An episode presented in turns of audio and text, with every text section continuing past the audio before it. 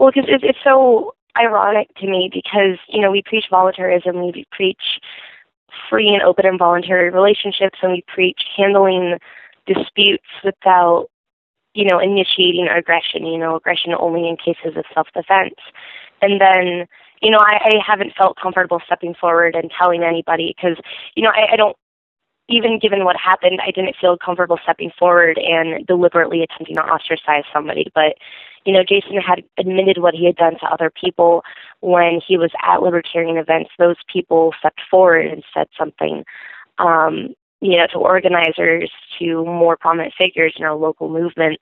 Um, and it was ignored. You know, he denied it and that was it. And it's just, I know it's a sensitive issue but it's shocking to me that, you know, we preach voluntarism, we preach all of these things, and then you hear that somebody tried to keep somebody in a relationship involuntarily using violence, using not just words, but physical violence. And honestly, I would, I would equate rape to torture, to psychological torture. And that isn't looked into. Because before I let my kids around somebody against whom those allegations are made, I would at least look into it. And up until the day of the plea hearing two days ago, during which he did publicly plead guilty and state that he did do it, I was never approached about that. I was nobody asked. You know, somebody made the allegation, Jason said he didn't do it, and that was enough.